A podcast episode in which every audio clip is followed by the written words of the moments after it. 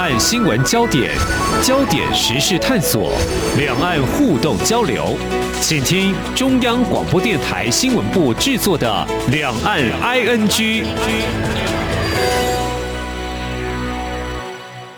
大家好，我是宛如，今天是九月七号，星期二，在这一集节目，我们会来谈两个焦点。一个呢是蔡英文总统日前在凯达格兰论坛二零二一亚太安全对话以英文致辞当中啊提到了一个关键字词，哎，这个英文呢蔡总统是这么说的，叫 neighbors。好，那个中文呢，我们看到总统府的新闻稿是翻译成邻国。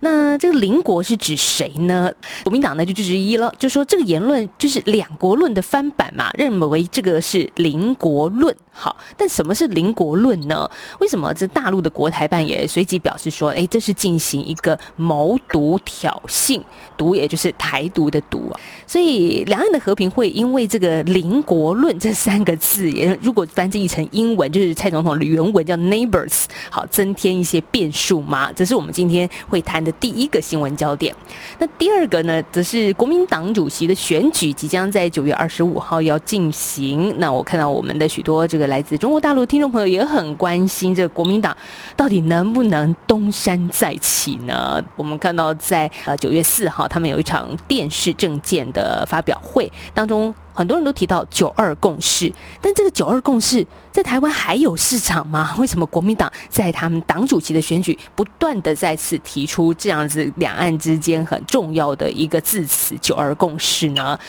诸多的问题，我们在今天访问到国立彰化师范大学公共事务与公民教育学系的刘兆龙副教授，请老师来跟我们一起来聊这两则新闻。刘老师您好，婉如您好。好，老师，我们先看到这个新的词啊，因为两岸关系其实啊，我们必须说平静很久了哈，就是维持一个嗯没有太过紧密的交流的一个状态。那现在蔡英文总统在之前用英文谈到说邻国，他是用英文说的，英文的视讯，宛如特别录了下来，也让听众朋友听一听原文前后的脉络是什么。来，我们先来听这一段。Taiwan is also fully committed to collaborate with its neighbors to prevent armed conflicts in the Taiwan Strait, the East and South China Seas. While we don't seek military confrontation and hopes for peaceful, stable, and beneficial existence with our neighbors, will always defend our democracy and way of life.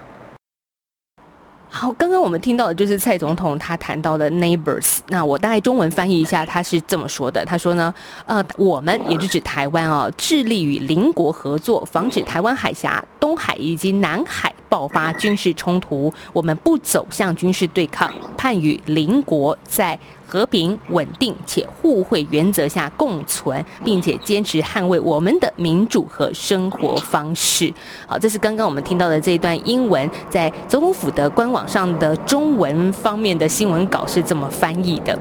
所以，老师，这个邻国真的这么敏感吗？好，那我们要怎么来解读这一件事情呢？呃，基本上来讲啊，我们都知道两岸的关系啊，一直是触动啊我们国内。这个政治经济最敏感的一根神经啊，所以蔡英文总统在二零一六年第一次当选总统的时候啊，他就他在总统就职演说里面，我不知道各位有没有注意到一点啊，就是说他用一句话来作为一个非常重要的一个界定，就是说两岸关系是界定在中华民国宪法跟两岸人民关系条例的法律基础之上。所界定出来的巴拉巴拉的关系，嗯，好。可是如果你翻开中华民国宪法增修条文跟两岸人民关系条例，啊，它的第一句话会赫然在目是什么呢？呃，因应国家统一前，这两个法条的第一条为因应国家统一前，它的第一句话都是这个。那这一句话来讲的话，其实哈，对中国来讲，他们等于是宣告一个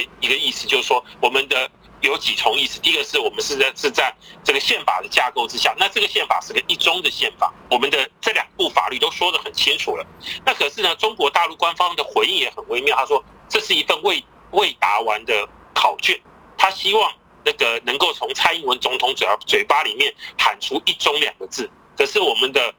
总统府的所有文告就只说中华民国宪法与两岸人民关系条例，我们的总统府跟民进党政府官方从来没有针对一中两个字从他们嘴巴里面讲出来，所以两岸关系在这里就陷入一个很有趣的一个僵局的状况。我们去看中国大陆官方，他对九二共识的定义比马英九政府时期更紧，就是变成一中，快变成九二共识等于一中，然后呢，而且没有各自表述这一块，一个中国已经没有各自表述，所以说，那这个当然更不可能为蔡英文政府所接受或民进党政府所接受，那所以两岸关系就到这里就荡了下来了，这是第一点。第二点来讲的话，我们回头来看蔡英文总统的诊断有关于。这个所谓邻国说的话，我个人认为说还要回到第二个点来看，就是纵观蔡英文总统的这任期六年，他对两岸关系他是采取一个冷处理的态度。所谓冷处理的态度是，他不提出尖锐的论述。嗯，好，那我们曾经有做过一个研究，发现一件事，就是说中华民国的历任总统，从李登辉一直到蔡英文，他们在两岸关系的论述上面的。的空间跟光谱啊，那其实我们研究到最后，我们发现一件事：蔡英文总统哈，他的光谱范围其实是不大的，他左不能够接近马英九的九二共识，马英九政府主张九二共识，又不能碰到那个李登辉总统提到的两国论，所以。蔡英文总统在他任期的六年，对于两岸关系是什么，他从不正面定义。如果这样子说，那邻国这代表是是一个嗯隔壁的邻居的意思吗？就是他的，我觉得在政治意味上，他应该具有他的一个敏感性，或者是一个抛出一个字词让大家去讨论的一个空间吧。宛如说的非常好，我认为在他最后的两年，他可能想要突破一些困境。嗯，可是呢？他也不想踩到两国论，因为两国论的红线，其实在李登辉担任总统的时候提出来之后，美方的反弹是非常大的。当时 A I T 台北办事处处长张代佑立刻请求觐见李登辉总统，表达美国的强烈抗议立场。后来隔天，李登辉总统就将两国论修正成特殊的国与国关系。那相信。各位听众有印象，那蔡英文总统当时是国安会咨询委员，也是提出两国论这个主张的重要策划者，所以在这个过程，他知之甚深，就是这条红线不只是中国大陆他们的红线，也是美方的一个红线，所以说他如何在。左不要碰到九二共识，右不要碰到两国论当中，去谋求一个台湾最大的国际论述空间。那我们在这一点是必须要予以肯定。第三个来讲话，就是邻国这个概念来讲的话，它可以是指东海、南海这个周遭的邻国，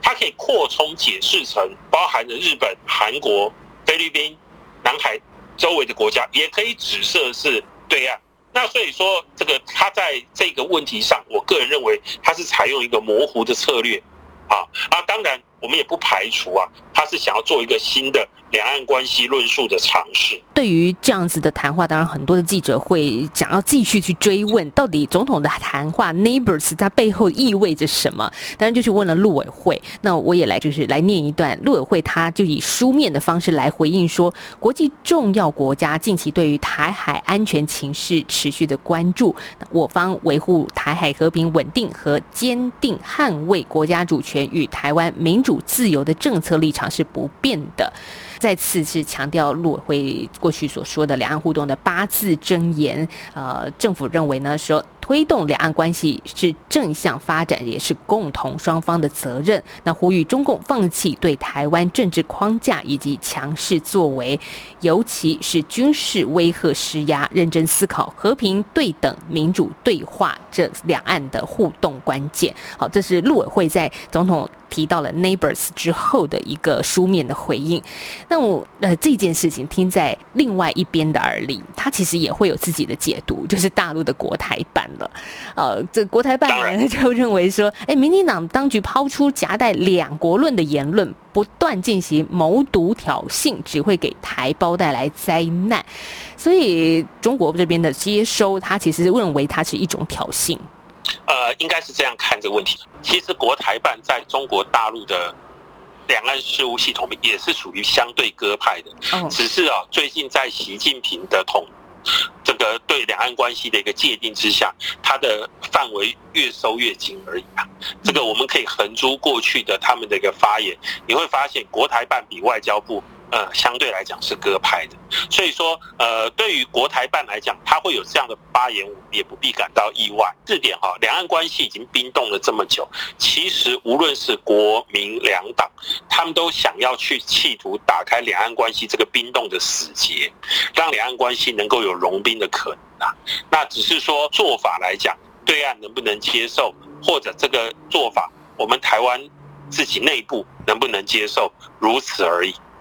台湾内部到底能不能接受呢？我们虽然现在也没有什么大型的民调来针对这个 Neighbors 来进行做了解，但是我们看到国民党已经先跳出来了。国民党一直就是主打着说蔡英文的这个邻国论就是一个打擦边球，这是国民党现任主席江启臣他的一个说法。他认为呢，如果用邻国来指涉中国大陆，那已经跟台独是无异，这违反政治承诺。老师，你会这样看吗？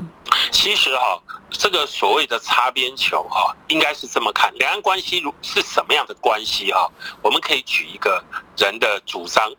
就可以看得出来。就是柯文哲在担刚担任台北市市长的时候，他喊出了一个原则，叫做“两岸一家亲”，对不对？对。那他为什么喊“两岸一家亲”呢？因为当时哈，在民进党执政的这个情况之下，“九二共识”不可。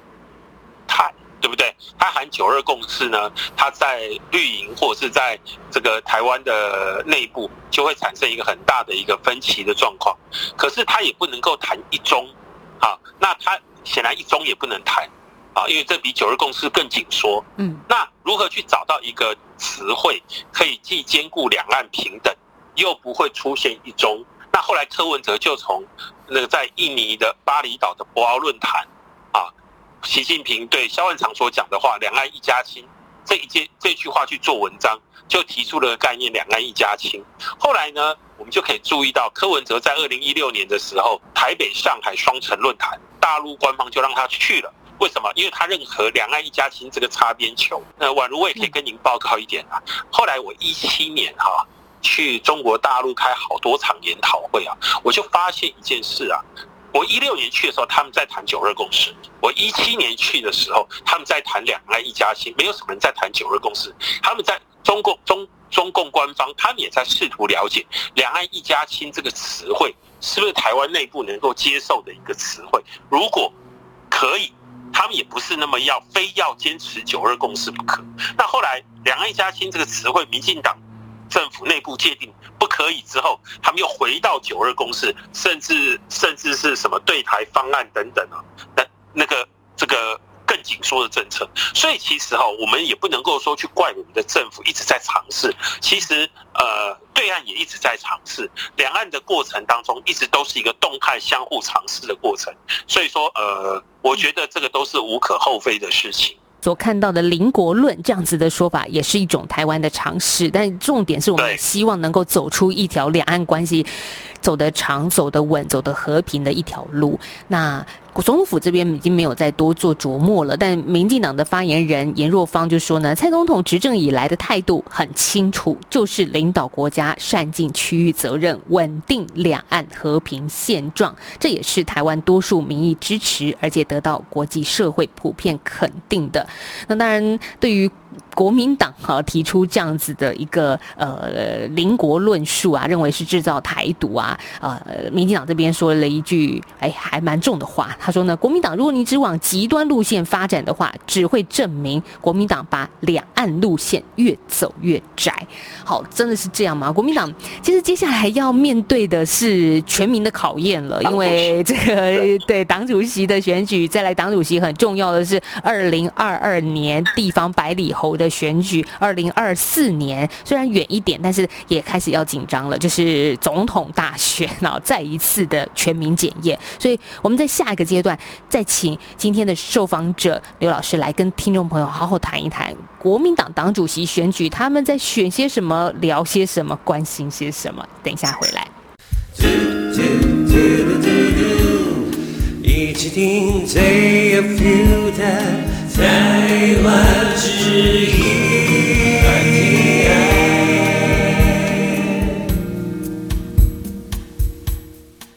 续回到今天的两岸 ING 节目，我是宛如。节目当中呢，我们来持续关注的一个话题，就是国民党的党主席选举即将在九月二十五号要进行改选了。好，现在的候选人有谁呢？一个是现任的党主席江启臣，一个是前主席朱立伦，还有前彰化县长卓博源，以及孙文学校总校长张雅。中好，总共有四个人来角逐国民党党主席的位置。我们看到这个候选人，特别是国民党这四个候选人，不约而同的，那或多或少都会谈到四个字，叫做“九二共识”。但是这个“九二共识”真的还有市场吗？在台湾，老师你怎么看呢？呃，其实哈，我们必须要了解到的是哈，这是一次国民党内部的选举。不是一次全民的选举，这是第一点。第二点，如果说是国民党内部的选举，我们必须要了解一件事，就是说，国民党内部里面哈，最大的一个一个，我们说是派系吧，或者一股实力，叫做黄复兴党部这一群人，这群人他们大概占的人数大概六七万人左右，以二十几万的这个呃国民党的一个。党员数来讲，大概七万人左右吧。我估我如果没记错，那这七万人左右洞见观战，那这一批人是极端的高动员力，然后呢意识形态明确、旗帜鲜明，在两岸立场上面是非常清晰的。那所以说，这四个党主席候选人在面对两岸的问题的时候，他最少要说出一句让这七万人。不讨厌或不反对的话，如果说他说出来一句让这七万人啊反对而讨厌的话的话，那基本上他可能就已经出局了。所以说，我们可以理解到说，为什么这四个候选人他在九二共识这个问题上面，他都采一个呃有条件接受或接受，或是呃乐观其成的一个态度，原因也就在这里。会有一群要基本盘要巩固 哈，就是是你说的这一群人。呃，我们不是国民党的党员的人，也没有投票权，因为现在这个国民党的选举，听众朋友如果在海外可能比较不清楚，就是党员直选哦，就是只要您是党员的话，您都有可以有这个投票权去选出自己的党主席，这是一个很民主的一个机制。但看到什么国民党还在一直在那个老问题上打转呢？其实，其实这个问题啊，嗯，这个这个也是哈，这个呃，国内的两大政党的共同面对的困境，就是哈，例如民进党的神主牌叫台独，国民党的神主牌叫做现在叫九二共识，以前叫统和平统一，现在叫九二共识。好，不管是这两个神主牌，我们都可以看到一个很有趣的事实是什么，就是他们都是由。极端的一群人在强力主张的，而这极端的这一群人强力主张的结果是，当这两个党他的支持力降低的时候，你会看到他们的领导人啊，嗯，会越向这两个极端靠拢。我举个例子来讲，像例如说陈水扁，啊，这个呃喊出台湾中国一边一国向缉毒这边靠拢的时候，是二零零七年的时候，他的声望最低的时候。好，那这个同样的，国民党现在是惨到不能再惨，全体的民众支持度，我们以韩国瑜上一次总统大选来讲，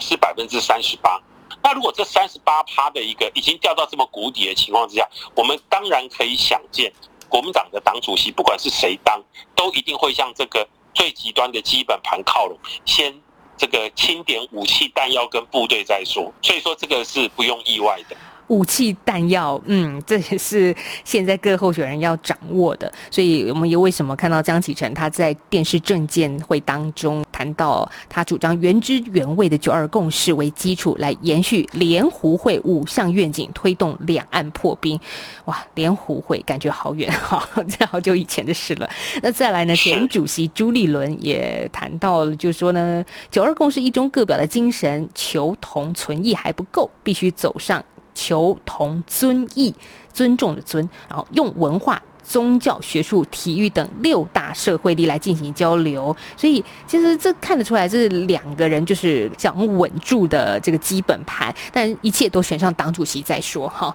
接下来我们想知道是国民党能不能东山再起呢？因为也看到在政见的发表会当中，候选人就说呢，其实国民党已经输怕了。好，两次总统大选都输了，接下来要面临二零二四。第三次总统大选，国民党现在的党主席他有很重要的一个使命在，如果再输下去，这这这还得了呢？当然，这是国民党很重要的一个功课。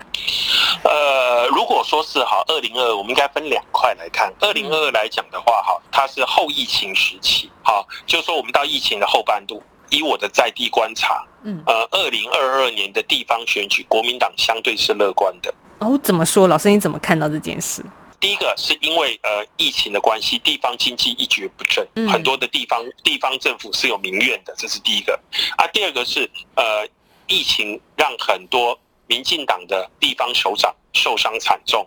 那所以说他们在连任上面或者是这个竞选上面，他们都面临着非常大的挑战。那相反的，反而面对现在的。国民党籍的县市首长，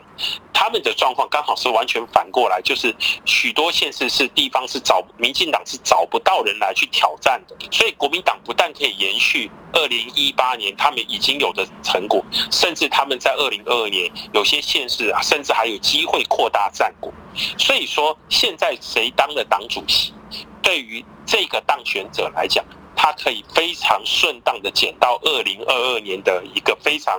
便宜的一个状况，呃，比较稳定的，顺势捡这个捡到捡到对，顺势捡到这个成果，这第一第二个。那当然，为什么会有这个？还有跟第二件事情是有关的，跟台湾选民的理性思考跟理性投票是有关的。你去看哦，台湾的选民其实非常理性的。国民党执政的时候，好，国民在国民党执政时期的每一次补选或地方政府选举，都一定是让民进党的人获胜。其实他某个程度也是提醒。呃，谁执政，谁都应该要戒慎恐惧，要以民意为依归。同样的，民进党执政上来以后，哦，二零一六年执政上以后，你也您也可以看看几次的选举，其实呃，除了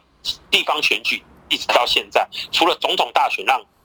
民进党拿走，其他几个选举甚至都是国民党。有机会获得比较好的一个局面，所以说，呃，我觉得第二个原因是台湾选民的理性投票行为所致。那我们回到国民党党主席选举这个问题看，呃，现在谁只要当选党主席，毫无疑问的，他可以顺利的享受二零二二年地方选举获胜的这个战果，同时还可以整合国民党内部的力量，挥军二零二四。所以说，无论如何来讲话。对于现在的这四个候选人来讲，他们看到的都是这个。等于是说，二零二二年他的一个气势，如果是国民党赢的话，那他二零二四会继续延续下去吗？还是民众在选总统的时候，其实又会有另外一种思维出现？这个问题哈是一个好问题，宛如问题，这个是问题是好问题。我曾经在这个，我曾经写过一篇学术论文，然后呢，我做一个很有趣的研究啊。好，那这个我是用一九，我是用中选会的资料。呃，去检视台湾从一九九六年的中央级选举，就是总统跟立委的选举，一直检视到二零二零年。我后来发现一件事情让我颇为惊讶，就是说，民进党每选一次，它的基本盘会以百分之二到三的速度向上成长，然后国民党每选一次，会以百分之二到三的比率向下衰退。好，这这很难很难过的一个答案，对国民党来说。对，然后呢？然后呢？我看我看到的民进党的谷底是是在二零零八年，就是陈水扁任期结束，马英九上来的时候。对，那呃，宛如你记不记得那一年哈？应该有印象，那年是红三军刚刚爆发，民进党的士气打趴到谷底，对不对？嗯。您您知道那一年民进党的得票率是百分之几？你知道吗？四十一。他们打到跪，被打到跪下去，还有四十一趴的支持度，哎，对呀，听起来还不错啊，哎，很可怕，这是很可怕的数字啊，嗯，那国民党的谷底是在什么时候呢？二零一六年朱立伦选举，总选总统的时候，嗯，对，然后朱立伦选举那时候，那个宋楚瑜他跟宋楚瑜有跳出来选，然后朱立伦那一次是因为换柱的问题，他的基本盘到二十六，嗯。掉到只剩二十六，然后呢，宋楚瑜或者十三。其实如果把宋楚瑜加朱立伦加起来的话，他们的基本盘是三十九。那可是民进党在二零二零的时候的选举。他的基本盘已经不是二零零八的基本盘了，它的基本盘已经我估计应该已经到四十，就算再加个两个百分点好，也到四十三、四十四了。加上反中反送中效应的催化，加了百分之五的支持率，所以民进党在二零二零选举的时候，我常开玩笑跟我的朋友讲，呃，他的基本盘已经到四十九。